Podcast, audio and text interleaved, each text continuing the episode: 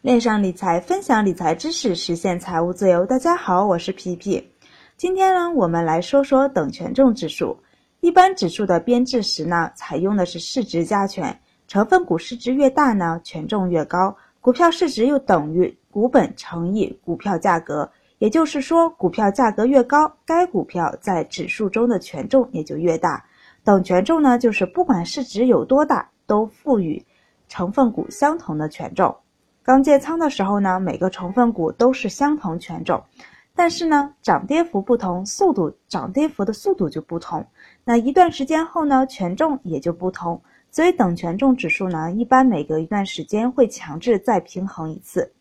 那等权重指数是不是比标准的指数更优秀呢？咱们来举个几个例子看一看等权重和市值加权的指数的涨幅情况。那第一个呢，就是上证一八零和上证一八零的等权，那它们的成立时间呢，都是零二年的六月二十八号，那基准点数呢，都是从三千二百九十九开始的，那截止到一七年的一月九号呢，上证呢一八零涨幅是七千三百四十五点二三，那上证一八零等权呢是八千七百六十四点七四。那第二个呢是上证五零和上证五零等权。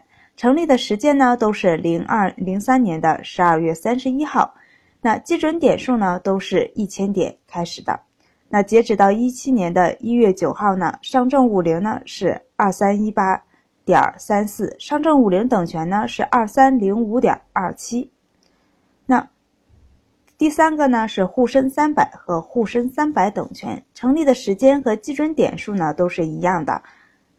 沪深三百呢，都基准点数呢，都都是从一千开始。那基准的日期呢，都是从零四年的十二月二十三日开始的。那截止到一七年的一月九号呢，沪深三百的涨幅呢是三千三百六十三点九。那沪深三百等权呢是四千一百点八八。那成立的再来看一下中证五百和中证五百等权，它们成立的时间呢也都是一样的，零四年的十二月三十一号。那基准点数呢，也都是从一千开始的。那截止到一七年的一月九日，那中证五百呢是六千四百一十五点四二，中证五百等权呢是七千八百九十六点二三。那从这几个的比较中呢，可以看出来，除了上证五零等权呢略逊于上证五零以外呢，基本上去等权重指数要比市值加权的指数呢涨幅稍微要好一点。那相对应的指数基金涨幅是什么样的呢？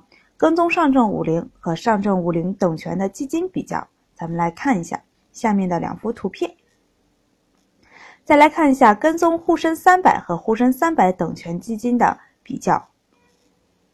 那虽然指数的涨幅呢对比差异比较大，但是指数基金之间的比较差异呢不是很大。等权重的指数基金呢没有显示出来特别的优势。那涨幅呢，基本上是差不多的。指数基金呢，跟踪指数本身就存在一定的差异，这是避免不了的。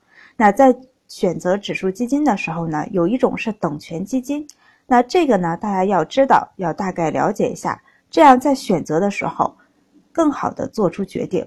那等权重的这种方法呢，是否可以应用到其他的方地方呢？那比如是股票上的操作呢，等等。那感兴趣的可以自己去研究一下，欢迎大家关注微信公众号“皮皮爱理爱财”，一起讨论，一起成长。投资的道路上不独来独往。